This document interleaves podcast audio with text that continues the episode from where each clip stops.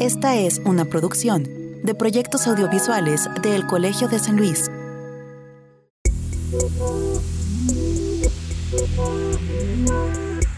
Los escritores de ficción han recurrido a diversas herramientas para darle voz a sus personajes.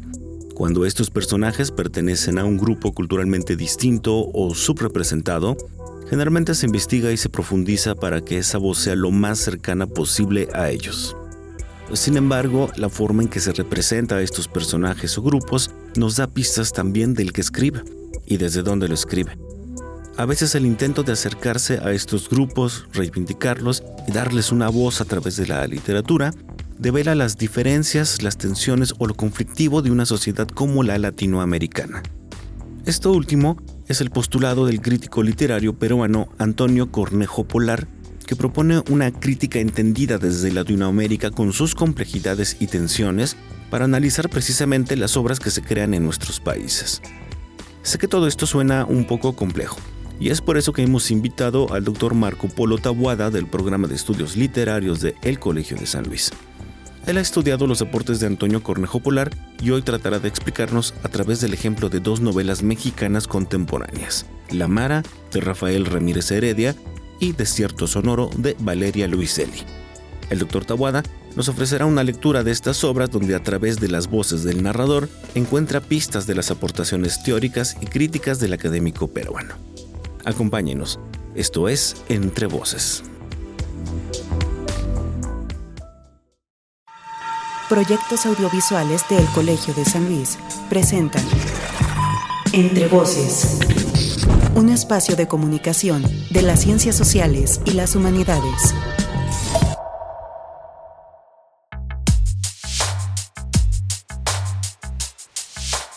Bienvenidos y bienvenidas todas. Damos inicio a un nuevo episodio de Entre Voces, un espacio para comunicar las ciencias sociales y las humanidades producido por el Colegio de San Luis, Centro Público de Investigación del CONACID, ubicado aquí en San Luis Potosí. Mi nombre es Israel Trejo y saludo a quienes nos escuchan los jueves a través de Radio Universidad eh, de la Universidad Autónoma de San Luis Potosí, tanto en San Luis Potosí como en Matehuala. También a quienes siguen nuestras retransmisiones los viernes por la mañana en la radio de El Colmich y a quienes nos escuchan en plataformas digitales. Ya saben que pueden encontrarnos en Spotify y en Google Podcast. También nos encantaría que se pusieran en contacto con nosotros a través de las redes sociales, que es ahora el medio más popular para hacerlo, ¿no? Nos pueden encontrar como Colsan Media en Facebook y en Instagram, donde además de encontrar contenidos relacionados a Entre Voces, eh, podrán hallar información sobre otros proyectos de comunicación de las ciencias sociales, como podcasts, eh, cápsulas de audio, infografías, videos, entre otras cosas todas relacionadas con el trabajo que hacen los investigadores del el Colegio de San. Hoy hablaremos otra vez sobre literatura, como la, la semana anterior, en especial sobre crítica literaria latinoamericana contemporánea. Generalmente hacemos eh, acercamientos a la literatura eh, de otros periodos o de inicios del siglo XX, pero hoy charlaremos de dos novelas recientes que pueden ser leídas con el enfoque que mencionaba en la introducción. Por eso hoy nos acompaña Marco Polo Tabuada, postdoctorante en el programa de estudios literarios de El Colsam, y que nos ayudará mejor a entender o nos ayudará a entender mejor eh, los aportes de Antonio Cornejo Polar a través de las novelas La Mara y Desierto Sonoro. Antes de iniciar con él, eh, los invito a que lo conozcamos un poco más en nuestra sección de Semblanza.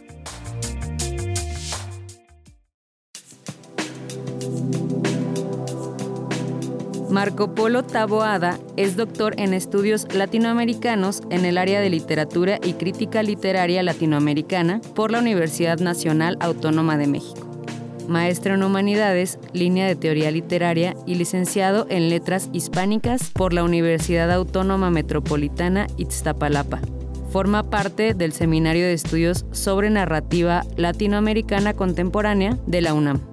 En 2021 ingresó al Sistema Nacional de Investigadores.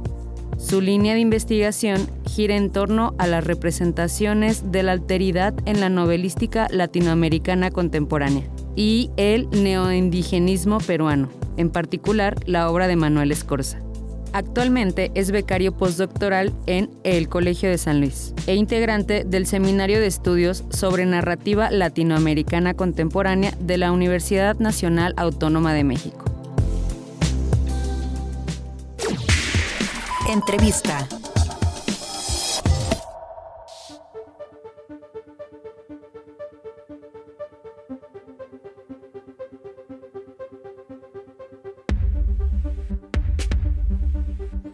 Pues ahora sí ya está aquí conmigo en la cabina del Colegio de San Luis, el doctor Marco Polo Tabuada. Él está haciendo una estancia postdoctoral aquí en, en el Colsan, en el programa de estudios literarios. Y, bueno, con él vamos a charlar sobre estos temas que les he mencionado en la introducción. Primero, Marco, eh, ¿cómo estás? Gracias por, por aceptar eh, esta charla con todos los radioescuchas de Entre Voces. Al contrario, estoy, estoy muy bien. Muchas gracias, Israel. Muy contento de estar acá y bueno, eh, de, poder platicar un poco cuál ha sido mi trabajo hasta ahora. Fíjate que, generalmente que, hacemos acercamientos a la literatura desde el Colsan, a veces tiene que ver con autores que ya han sido como estudiados, algunos periodos ya un poco eh, pasados, y me interesaba mucho charlar contigo porque básicamente es hablar sobre literatura vigente, sobre literatura que se está haciendo en este momento, dos autores que, que han sido importantes en los últimos años y, sobre todo porque eh, creo que, la idea que tú traes al estudiar estos dos casos que vamos a mencionar hoy, eh, pues de pronto me resulta interesante, pero un poco también para que quienes no nos dedicamos a la literatura entendamos un poco más cómo se generan las novelas, las narrativas, la literatura en general, ¿no? Pero bueno, eh, en los textos que me mandaste, un poco para iniciar y, y contextualizar un poco por qué estás hoy con nosotros, citas a un crítico peruano que se llama Antonio Cornejo Polar y también citas que, a él tiene una teoría o una idea o una hipótesis, no sé cómo llamarle, eh, de una larga tradición de representación de las alteridades, ¿no? O de, las otredades, por así decirlo, eh, en la literatura, que de pronto puede generar como, como tensiones, ¿no? platícanos un poco para ir poniendo contexto para hablar después de, las obras que estudias.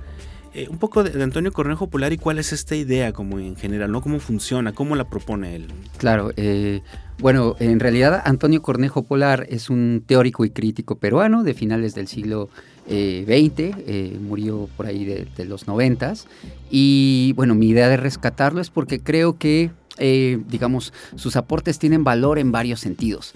Eh, por un lado, porque se dice que la teoría, digamos, la, fuerte teoría literaria es la que se ha producido en, otros, en otras zonas, en Europa, ¿no? Entonces, lo que solemos hacer en el caso de Hispanoamérica y de Latinoamérica y de otras regiones es adoptar, trasladar esas teorías, digamos, que fueron pensadas, hechas para otras literaturas.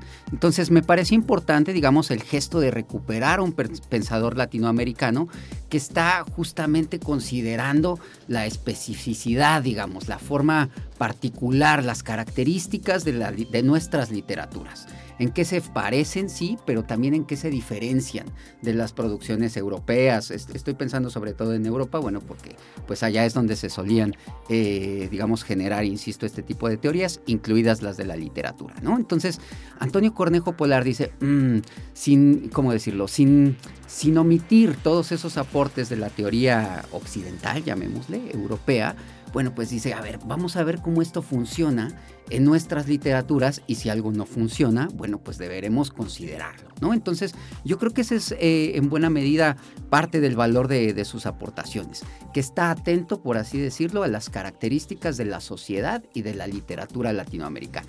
En su caso, bueno, pues en vista de que él es peruano, ¿no? Pues se preocupaba por identificar esas características de la literatura peruana.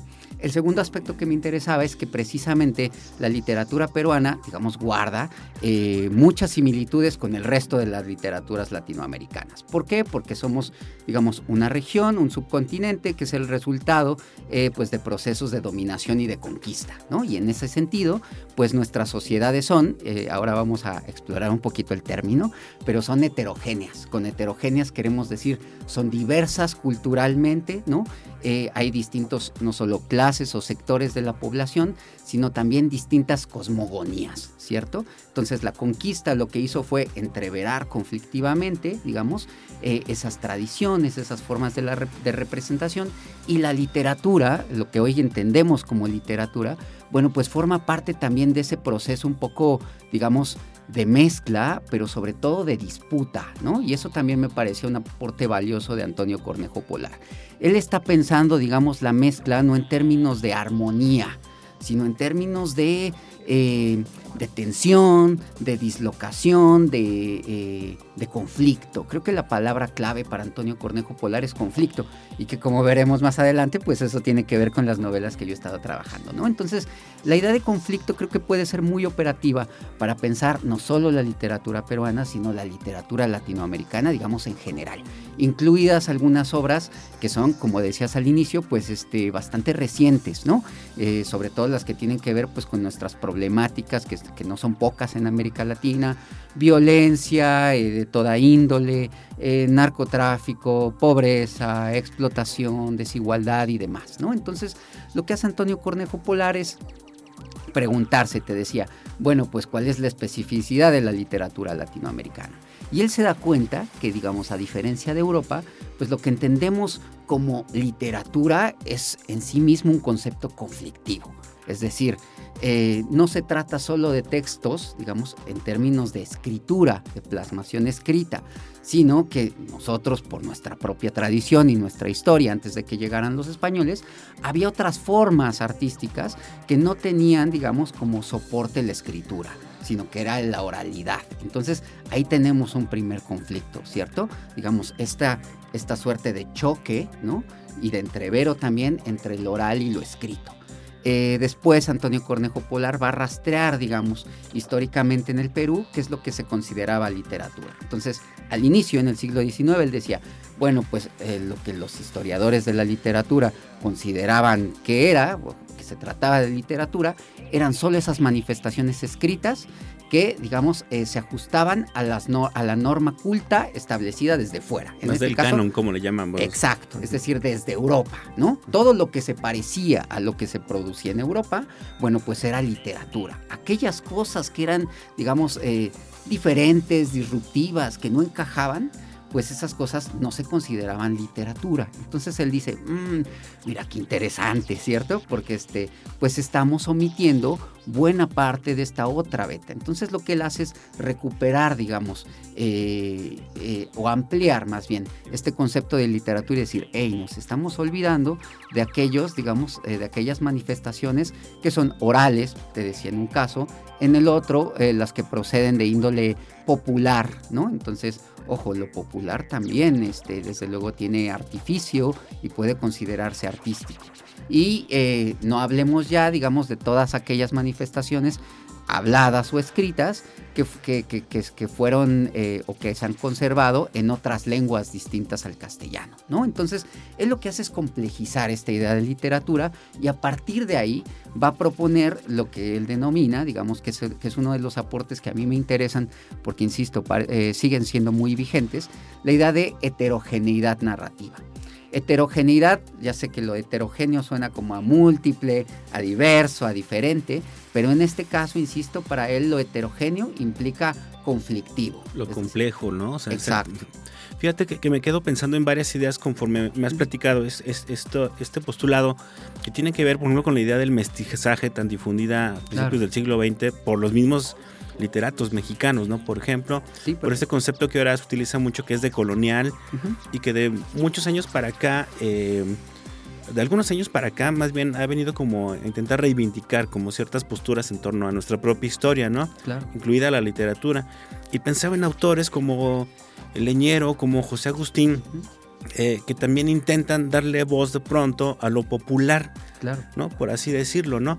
En este sentido, eh, Marco, eh, ¿por qué, eh, a pesar de que ya tenemos como todas estas posturas, decimos, bueno, el mestizaje ya no nos funciona, este, ya le estamos dando voz a lo popular, a lo oral, todo este tipo de cosas, eh, ya hay como unas, cierto rasgo, digamos, reivindicativo de todos estos sectores. tú tomas dos novelas precisamente como muy actuales pero para pretender eh, reforzar precisamente esta idea de, de, Polar, ¿no? de, que sigue habiendo como esta misma tradición que había antes, se sigue, se sigue manteniendo otra vez, ¿no? ¿Cuáles son las dos obras que, que, tú eliges, ¿no? Para, para intentar de pronto ir desglosando este, este postulado de, de Antonio este Cornejo Polar, ¿no? Eh, bueno, en este caso elegí eh, dos, novelas, son mexicanas, curiosamente las dos, eh, escritas, digamos, en, pues ya en, ya en el siglo XXI, ¿no? Y eso, pues aparentemente implica como una suerte de, ¿cómo decirlo? No sé si de contradicción, pero sí de extrañeza. Es decir, hablamos de novelas muy recientes, ¿no? En las que se tematizan eh, algunos aspectos que, insisto, que están muy vigentes, que podemos, de los cuales nos enteramos a través de las noticias, de las redes y demás, que son la migración, eh, eh, bueno, la, condición de los indocumentados, que es esta desplazamientos forzados, la pobreza, la violencia, el narcotráfico, la desigualdad, ¿no? Entonces, desde ahí, digamos, relacionar esto con Antonio Cornejo Polar, pues parece un poco atípico, ¿no? Porque pues suena exacto, suena a finales del siglo XX, ¿no? Este, suena a conflictos, digamos, de larga data, que pareciera que... ya rebasamos, ¿no? Que ya superamos. Exacto, que, que, digamos, que el, que el siglo XXI ha dejado atrás, ¿no? Entonces, mi interés es justo prestar atención, digamos, en los puentes, por así decirlo, en la permanencia, en la reverberación sería la palabra, resonancia de algunos aspectos eh, que son antiquísimos, que son muy, muy viejos y que se remontarían a la conquista,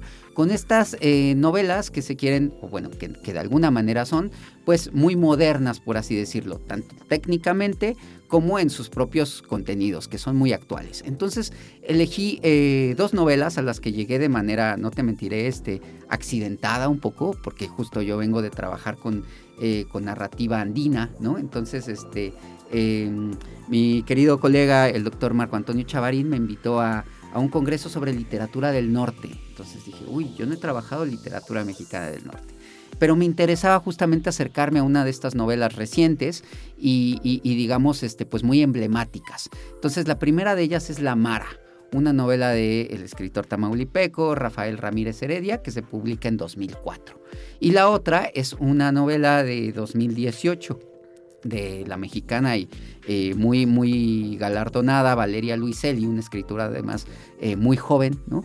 Eh, que publica Desiertos Sonoros, se titula en español. Entonces, a partir de estas dos novelas, pues yo trato de, insisto, de no ponerlas a dialogar porque son dos, dos textos, digamos, diferentes, pero digamos de, de, utilizar una misma perspectiva, por así decirlo, de análisis, para, para ver cómo estas novelas dialogan con una, pues, con una tradición previa.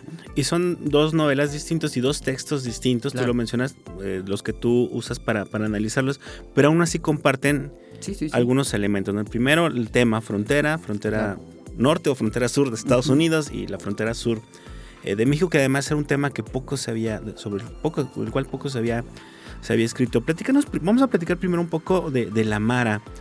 Eh, no, no tanto por, hacerlo cronológicamente en, el orden de los textos, sino también porque me parece que ahí eh, podemos identificar de manera más sencilla esto que has venido mencionando al inicio del programa. ¿no? Cuéntanos un poco para la gente que no conoce al autor o la novela, eh, por qué de pronto llamó tanto la atención esta novela, ¿no? No solo entre la crítica, sino en general a nivel editorial, ¿no? Claro, eso, eh, Rafael Ramírez Heredia decía es un escritor mexicano que eh, en los ochentas eh, publicó una, una, una, novela, una novela corta muy famosa que se llamaba El Rayo, El Rayo McCoy sobre un boxeador, digamos, la debacle, la caída de un boxeador, ¿no? Que, este, pues que tiene como ahí, si, si nos ponemos a cotejarlo, este, pues digamos, con los boxeadores del momento, tiene un poco como, es un poco la historia de Rubén el Púas Olivares, etcétera, de un, de un boxeador pues que es muy famoso, y que pierde el piso y, nosotros vamos viendo, digámoslo así, su ruina. Entonces, eh, Rafael Ramírez Heredia este, ya, ya había escrito desde luego algunos textos importantes y lo que eh, buena parte de los estudiosos eh, destacaban era su capacidad para recobrar, digamos, el tono oral, para hacer que las novelas parecieran como habladas, como platicadas.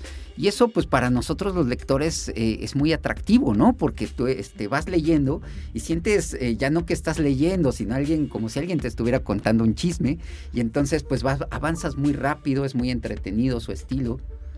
Y en 2004, cuando él ya, era un escritor, digamos, eh, pues maduro, publica eh, a través de un editorial importante, eh, transnacional como Alfaguara, esta novela que se llama La Mara.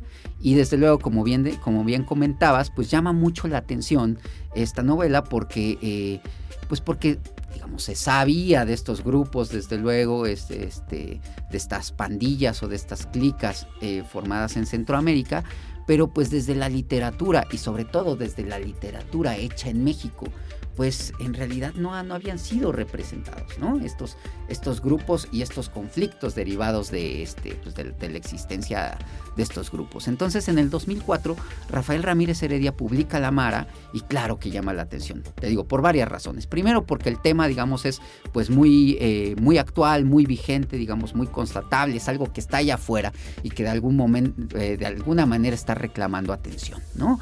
Eh, pero por otro, porque la verdad es que se trata de una gran novela, de una muy buena novela, una novela muy bien escrita, que la recomiendo a todos aquellos que les interese no solo la literatura, sino saber, digamos, este, eh, pues qué está pasando, ¿no? Este, eh, en la frontera sur del, sur del país. Entonces, este autor, eh, Ramírez Heredia, viaja a la frontera sur, a la zona de Tapachula, ¿no? Este, además Rafael Ramírez Heredia, perdón por la anécdota, pero tenía un bigote tremendo, entonces, que además llevaba años con él. Se lo quita para, digamos, parecer menos mexicano se quita el sombrero que también usaba y se, y se traslada a la frontera con el afán de documentarse, de saber qué es lo que está pasando, saber eh, cómo habla y cómo se expresa la gente, ¿no? Y escribir algunas notas para eh, pues hacer una novela sobre esto. Lo interesante es que con esos materiales, digamos, pues pudieron salir mil textos diferentes, ¿no? Claro. Pero él eh, lo que decide hacer, digamos, es, él tiene claro eh, que es una novela. Entonces, eh, lo que hace en esta novela, pues es justamente recrear, por así decirlo, pues algunos de los conflictos que ocurren en la frontera sur, entre agentes migratorios, prostitutas, desde luego migrantes, personas que se desplazan de todos puntos de Centroamérica, autoridades locales, en fin, digamos, toda esta variedad de personas, clases, grupos sociales que se congregan en la frontera, pues él trata de hacer una novela con todo esto, ¿no? Y lo que logra, pues es una, pues e, es un producto, pues, este, digamos, eh, artístico bastante elaborado. Y ahora que mencionas precisamente como todos estos elementos, bueno, de entrada hablar de, la frontera sur, sabemos que es un tema sumamente complejo y tú has mencionado varios de los actores, digamos que en la realidad participan de esta misma problemática compleja en la frontera, agentes aduanales, migrantes, maras, eh, en fin.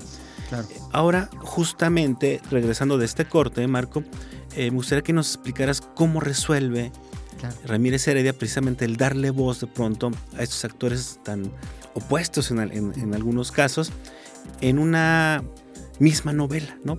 Con un problema tan complejo, pero bueno, eso nos vas a platicar ahorita regresando del corte. Les recuerdo que estamos charlando con Marco Polo Tabuada del programa de estudios literarios de el Colegio de San Luis, pues eh, sobre dos novelas que eh, nos dan un poco una idea sobre cómo se representan las autoridades o las alteridades o sociedades tan heterogéneas como eh, la mexicana. No se vayan, estamos en Entre Voces, un espacio para comunicar las ciencias sociales y las humanidades de el Colegio de San Luis.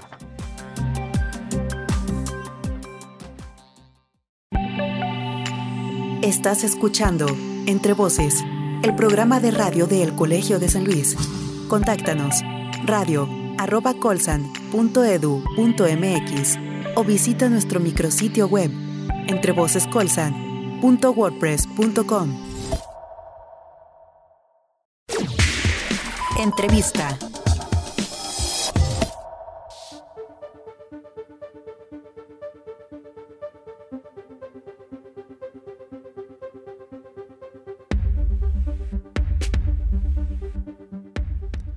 Estamos de vuelta en Entre Voces, un espacio para comunicar las ciencias sociales y las humanidades, producido por el Colegio de San Luis. Mi nombre es Israel Trejo y agradezco nuevamente a todas las personas que nos escuchan a través de Radio Universidad el jueves por la tarde, ya sea en el 88.5 de FM en San Luis Potosí y a quienes nos escuchan en el 91.9 de FM en la ciudad de Matehuala.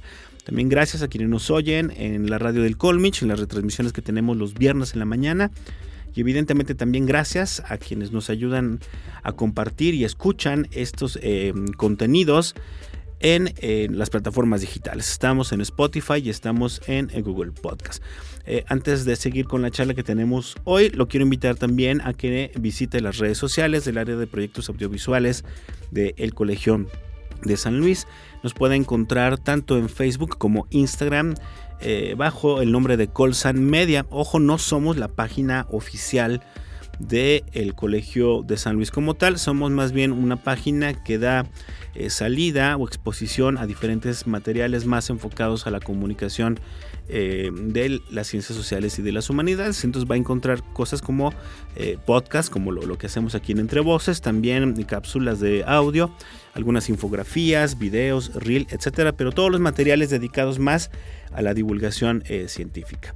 Y bueno, hoy charlamos con Marco Polo Dawada del programa de estudios literarios del Colegio de San Luis, quien analiza pues dos eh, novelas, eh, particularmente La Mara de Rafael Ramírez Heredia y Desierto Sonoro de Valeria Luiselli, eh, pues para desde un enfoque que tiene que ver con la manera como desde la narrativa se, digamos, hay una tradición de representación del otro, de las alteridades, que de pronto puede generar tensiones en sociedades tan, tan diversas y tan heterogéneas como eh, la mexicana.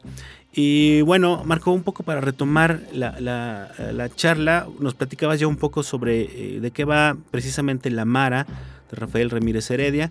Y ya de entrada nos, nos, presentabas un escenario, digo, narrativamente, pues complejo, ¿no? Como es la misma problemática de la frontera sur y que tiene muchos actores. En este caso, ¿cómo decide eh, Rafael resolver desde el punto de vista del narrador precisamente esta diversidad? Y darle voz a, este, a todos este tipo de personajes que, que, que, forman esta, esta misma complejidad, ¿no? Claro, es un reto, ¿no? O sea, este, imagínate, te decía, eh, él viaja, se documenta y entonces el problema que, enfrenta él como autor y cualquiera que quiera escribir es ¿qué hago con estos materiales? ¿Cierto? Es decir, ¿qué tipo de novela escribir? Entonces, eh, lo que él decide hacer, digamos, es eh, narrar a partir de un solo, digamos, utilizar un solo narrador que esté, digamos, eh, situado fuera de esa historia, que lo sabe todo, que eh, se puede desplazar de un lugar a otro, que sabe qué, piensan los personajes, pues para contar una historia que es, que es múltiple, porque eh, a ciencia cierta no sabría decirte cuántos personajes hay en la novela, porque son muchísimos, porque desde luego el afán es, digamos, capturar no solo la historia de uno o de otro personaje, sino todo el mundo, por así decirlo, que hay eh, en esta frontera sur, con toda, como, como lo mencionaste, con toda esa complejidad. Entonces, eh, lo que él hace, insisto, es utilizar un narrador que está fuera de la historia y ese narrador eh, lo que hace es, por así decirlo, asimilar los estilos, las formas de expresarse de los distintos personajes. Porque no debemos olvidar que, digamos, al estar situada en la frontera, pues esta novela está, digamos, asimilando eh, las ideas, hasta los, rasgos, digamos, lingüísticos del habla particular, pues de personas procedentes de distintas regiones, en este caso de Centroamérica, de distintas nacionalidades, em, de distintas clases sociales, de distintas ideas, con, ideas diferentes, etc. Entonces, la novela es, es fascinante en ese sentido, ¿no? Porque, eh, digamos, es una especie de, eh, de mural o de crisol que asimila eh, rasgos diferentes, personajes distintos, con nacionalidades, con formas de pensar, este, te decía también, múltiples y, muy particulares a su vez, ¿no? Porque, porque además, perdón que te interrumpa, podría parecer que, tratándose de una misma franja fronteriza puede haber una cierta habla regional, pero estamos hablando, por ejemplo, de que hay toda una jerga utilizada por los maras, ¿no? Que es muy distinta a la que utilizan los agentes aduanales o los habitantes, ¿no? Sí, justo, ¿no? Es decir, tenemos ahí, es, es un punto de convergencia de, pues de gente de, digamos, de, diversidades en el sentido más amplio de la palabra, ¿no? Y como esas, otra vez, esas diversidades entran en conflicto. Entonces, lo que hace Rafael Ramírez Heredia es utilizar un narrador, uno solo, ¿no? Es decir, no es que los agentes aduanales expresen y después los maras, sino uno solo por así decirlo, que tiene el control y que va a utilizar, digamos, va a asimilar la forma de expresarse de esos personajes, sus estilos de habla, su forma de pensar, ¿no? Entonces, eh, eh, digamos, a partir de estos elementos de la, de la propia novela, eh, pues muchos de los estudiosos que se han acercado a ella han dicho eh, cosas que no son, eh, pues que no son insignificantes, como que esta es, digamos, una de las novelas más importantes que se, ha escrito en México en los últimos 30 años. Y también que, eh, pues la novela de algún modo denuncia todas aquellas injusticias, abusos, crímenes que se cometen en la frontera. Eh, y a partir de, revisar, digamos, lo que se había dicho sobre esta novela, pues a mí me pareció interesante, por así decirlo, porque ese es el trabajo de, quienes nos, dedicamos a esto, a la crítica literaria, pues tratar de sospechar primero y de poner a prueba estas ideas, porque yo creo que la novela no solo denuncia, es decir, en el sentido de que la novela refleje lo que está pasando, sino que la novela imagina, por así decirlo, es decir, la novela no refleja, sino que representa. Como tal, representa. Exacto. Vuelve a presentar algo y al volverlo a presentar, pues lo hace con una serie de elementos que quizá no están, digamos, o no son así en la realidad, pero que la novela eh, le añade sentido, por así decirlo. Y entonces, en ese, digamos, con esa sospecha bajo, bajo el brazo, pues lo que me interesaba ver es cómo son representados los distintos personajes y los grupos a los que estos personajes eh, representan, digamos, o pertenecen en esta novela. Y la verdad es que pues, pues los hallazgos han sido muy interesantes, Israel, porque tienen que ver con que, em, por ejemplo, estos personajes en el caso de los migrantes, que te digo, son muchos eh, y tienen distintos nombres, distintas, digamos, propósitos, este, distintas historias de vida, pues en realidad, eh, después de, revisar con cierto detenimiento esta novela, pues me pareció, eh, digamos, relevante o me llamó la atención que estos migrantes son siempre presentados como, como víctimas. Y yo sé, digamos, ojo, eh, no, quiero decir que no lo sean, desde luego que quienes cruzan en, la realidad estas fronteras, pues están sometidos a una serie de injusticias, de vejaciones y demás. Pero esa victimización eh, con la que están representados en la, en la novela de Ramírez Heredia, eh, Los Migrantes, pues los deja, los sitúa o los coloca en una posición prácticamente de, de presas indefensas, de casi como si se tratara eh, de, animales indefensos, sin posibilidades de pensar, de actuar, de decidir, ¿no? Y que son eh, como una suerte de, de manada eh, asustadiza, ¿no? que está pues al, a la suerte, por así decirlo, de, de, quienes los acechan, a su vez de victimarios, ¿no? que se trata desde, ahí sí los hay de toda índole, desde mm, eh, las autoridades eh, aduanales, ¿no? Este, o si vamos, este, de fronterizas, eh, desde luego los, pues las personas que se dedican al comercio de drogas, desde...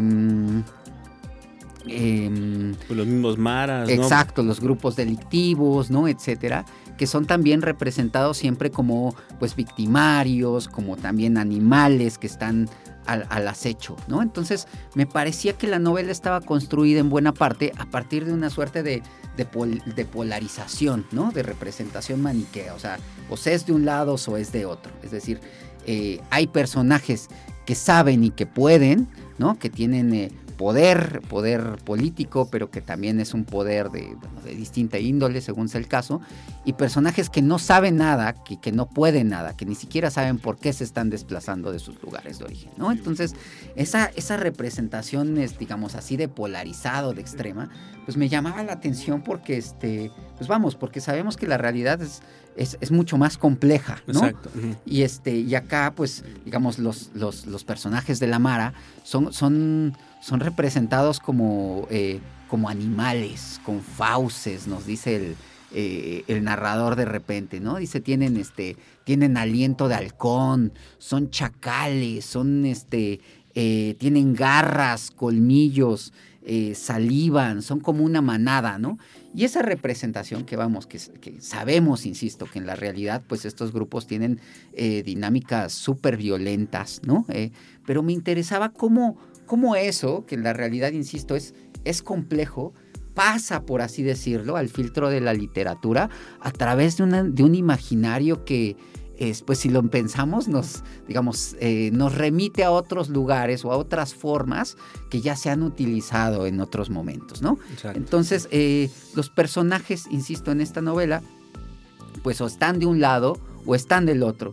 Y hay uno de ellos, eh, bueno, un par de ellos, que me parecían muy interesantes porque, este, que por cierto, hay una película, déjame lo cuento así rapidísimo, hay una película basada en esta novela de Rafael Ramírez Heredia, eh, creo que es de 2012, si no mal recuerdo, La vida precoz y breve de Sabina Rivas, quizá alguien de nuestro auditorio la habrá visto alguna vez, pues esa, esa, esa película está inspirada en esta novela y toma, digamos, la historia de dos de los personajes, que son dos hermanos, Giovanni y Sabina, eh, que, eh, bueno, ella cruza la frontera porque va huyendo del hermano.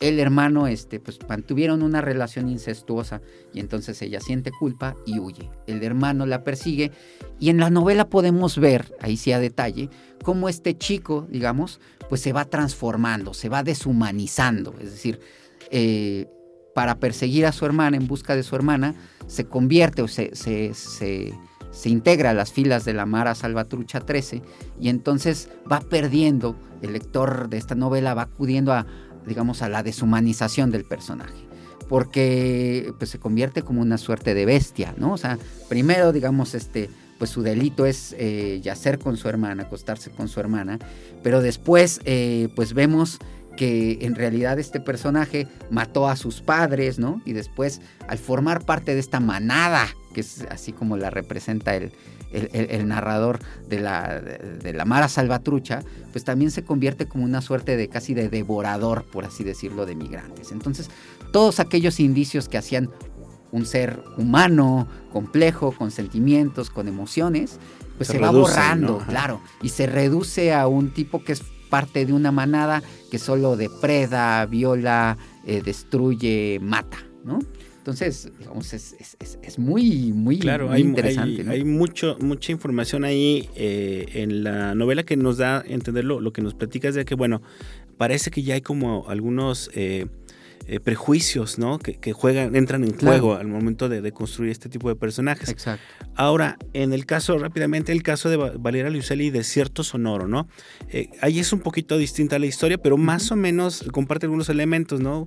Eh, viaje, la frontera, personajes vulnerables, por así decirlo. Pero platícanos rápidamente sobre Desierto Sonoro, ¿no? Sí, Desierto Sonoro es una novela de Valeria Luiselli, su tercera novela, publicada en 2018. Y es muy interesante porque es una novela que primero se eh, apareció en inglés. Eh, entonces se publica en inglés para un, digamos, para un público este, pues también de otra índole, que digamos para el mercado internacional y específicamente norteamericano. Y después la propia autora eh, decide traducir esta novela al español, ¿no? Este, pese que ella es desde luego hispanohablante. traduce esta novela de cierto sonoro, que lo que hace es narrarnos la historia, digamos, es un poco el revés de la Mara, porque aquí se trata de la frontera norte. Y es la historia de eh, dos documentalistas, una pareja de documentalistas, cada uno de ellos tiene un hijo, ¿no? Y entonces eh, se unen para trasladarse desde Nueva York, o sea, nótese la diferencia, ya no estamos en el río Suchiate, sino estamos en Nueva York, y cómo ellos viajan en auto desde Nueva York hasta la frontera sur, es decir, hasta la frontera eh, con México, ¿no? Entonces es una familia, una familia de pues digamos, de intelectuales, por así decirlo, una pareja de intelectuales, con niños también que tienen una serie de referencias, eh, digamos así, pues de, la literatura culta, que se desplazan en esta frontera y que van eh, pues un poco en plan de trabajo y un poco en plan de vacaciones. Entonces, lo que los lectores vemos en esta novela, digamos como tema, es cómo esta familia se va, por así decirlo, desintegrando eh, a lo largo del viaje y eh, es una novela pues distinta a La Mara en términos de cómo está narrada, ¿no? Que es lo que eh, pues a nosotros que nos dedicamos a los estudios literarios nos interesa. No solo de qué trata, digamos, de las afinidades temáticas, sino cómo está hecha. Y en esta novela de cierto sonoro pues tenemos eh, que la historia está una parte narrada por la mujer, la, protagonista, la esposa, por así decirlo, ¿no? que está interesada en armar un proyecto sobre los chicos migrantes, los niños que viajan solos a Estados Unidos, pero sobre todo le interesa la historia de los niños, no los que alcanzan, digámoslo así, el sueño, los que cruzan la frontera con éxito, sino la historia de aquellos que no lo logran.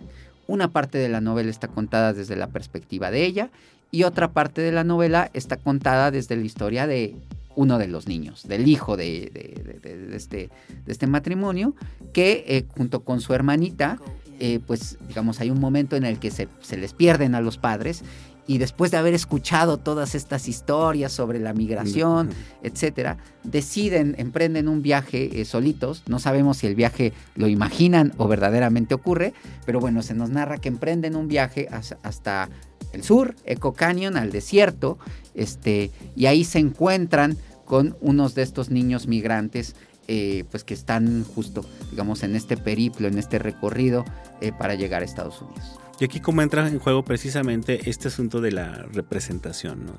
claro, digamos, en, la, es súper interesante Israel porque si decíamos que en la Mara, pues lo que ocurría es que estaban tipificados los personajes, ¿no? Y este narrador, digamos, que estaba fuera de la historia, pues tiene muchas habilidades que los personajes no. Digamos, los personajes están sometidos a la idea de la frontera y ellos no pueden cruzar, ¿no? Pero el narrador va y viene, se mete en su mente, sale y demás. Pues acá, digamos, si eso ocurría en, en La Mara, en em, Desierto Sonoro lo que tenemos es, digamos, una, pues una resolución un poco extraña porque la idea de que los niños eh, protagonistas, ¿no? Que son niños, insisto, hijos de intelectuales, que viajan cómodamente en auto, etc. La idea de imaginar una escena en la que estos niños se encuentran en el desierto con otros niños migrantes, se entienden, platican, conviven, bueno, a mí me llamaba mucho la atención porque creo que em, otra vez, que como decíamos al inicio, pone el énfasis en el conflicto, es decir, que la novela imagina una posible salida a una situación que sabemos que en la vida real es difícil, por no decir imposible, ¿cierto? Es decir, la idea de que niños que proceden de diferentes culturas, eh, que pertenecen a distintas clases y grupos sociales, pues se encuentren y convivan, digamos, de forma armónica, eh, desproblematizada, sin que estas cosas, sin que las leyes que rigen el mundo adulto, digamos, los afecte, ¿no? Pues me parecía muy, eh, muy relevante en términos de cómo la novela imagina, digamos, una salida, ¿no? Un posible cauce a esta conflictividad social que la novela está trayendo a su interior. ¿no? Sí, un poco como romantización de la inocencia infantil, claro, claro. ese tipo de cosas. Oye, pues ya para ir cerrando, porque nos quedan um, algunos minutos, pero ya que nos que platicamos todo esto, ahora regresando al inicio de la entrevista, cómo estas eh, dos novelas y estas tensiones, estas representaciones que nos has comentado, eh, cómo se eh, adaptan, digamos, a este argumento de, perdón, de Antonio Cornejo Polar, de que estas son tradiciones larguísimas que viene, ya lo menciona incluso desde relatos desde la llegada de los españoles. desde la conquista, claro. Sí, pues digamos, em, como te decía al inicio, las, ideas de Antonio Cornejo Polar tienen como tienen en el centro el conflicto, ¿no? Es decir, la idea de mestizaje que tú mencionabas al inicio, pues no tiene que ver con armonía, con una mezcla así como, ah, donde todo sale bien, sino como conflicto. Y yo creo que estas novelas, que ojo, están muy bien logradas, que son eh, sin duda súper recomendables, lo que hacen es actualizar, por así decirlo, los alcances de ese conflicto. Es decir, cómo estos escritores pueden, digamos, o representan estas tensiones que siguen eh, existiendo en la realidad, estas desigualdades, ¿no? estas conflictividades históricas y sociales, cómo las traen al interior de la novela. Entonces, eh, mis planteamientos a partir de Antonio Cornejo Polar es que estas novelas, eh, aunque parezcan muy recientes, ¿no? muy, digamos, muy novedosas en en cuanto a sus temas y también a sus técnicas, pues están dialogando con otras formas que ya existían como, eh, como, lo has dicho perfectamente, desde la conquista, es decir, con las dificultades de representar esta diversidad o esta heterogeneidad sociocultural. Es decir, cómo la literatura, incluso la del siglo XXI, puede hablar hoy eh, de esos conflictos, de la situación de los migrantes, de las dificultades que tienen y cómo lo puede hacer pues un escritor que desde luego no está en las mismas condiciones ni históricas, ni culturales, eh, ni económicas, ni sociales de estas personas que cruzan, ¿no? ¿Cómo los imagina? ¿Cómo los representa? ¿Cómo eh, es que la ficción puede dar cuenta de estos conflictos y cómo imagina, por así decirlo, una salida? Yo creo que estas dos novelas eh, son dos grandes ejemplos de resoluciones, digamos, diferentes. En el caso de La Mara de Rafael Ramírez Heredia, bueno, pues es una tipificación, es decir, los maras y los migrantes son vistos ya como victimarios y como víctimas respectivamente, ¿no? Y no pueden salir ahí, es decir, el narrador no les concede posibilidades de cambiar, los tipifica, los estereotipa, ¿no? Este, y eso se parece, insisto, mucho a lo que hacía Cristóbal Colón este, en, sus primeras este, pues, cartas de relación, ¿no? Claro. Y en el caso de Valeria Luiselli, bueno, pues la propia ficción ofrece, por así decirlo, un lugar, una imagina una salida en la que los niños son idealizados y eh, pues ellos escapan, digamos, a todas estas problemáticas, a todas estas leyes, a todas estas injusticias y normas que rigen el mundo adulto. Claro, yo me quedaría ya como, como, cierre de la charla un poco con esta idea que mencionabas al principio, de la importancia entonces de crear teoría literaria desde Latinoamérica para poder identificar estos rasgos que a lo mejor están por ahí en el ADN de la literatura hispanoamericana, pero que de pronto por acudir a otras tradiciones no lo estábamos entendiendo, no lo estábamos identificando tan claramente. Claro, sí, en nuestro caso, en el de los de quienes nos dedicamos a los estudios literarios, pues se trata de prestarle atención a la forma, ¿no? Es decir, a la manera en la que en este caso el lenguaje literario, pues decía, no solo refleja la realidad, sino que le da, añade sentido. Dice cosas que no estaban, por así decirlo, en el referente y que eh, pues nos, nos ayudan a entenderlo mejor, ¿no? Muy bien, pues Marco, muchas gracias por esta charla. De verdad que, creo que hay mucho que pensar en torno a todo lo, que hemos hablado hoy, pero te agradezco de entrada eh, que hayas venido con nosotros a platicar aquí en Entre Voces. No, gracias a ti, es un placer estar aquí en Entre Voces y le mando un saludo a todo el auditorio. Y pues muy bien, ya a mí no me resta más que despedir eh, esta charla y también el programa de hoy. Invitarlos a que nos acompañen la semana entrante en un episodio más de esto que es Entre Voces. Mi nombre es Israel Trejo, los dejo hasta una próxima ocasión.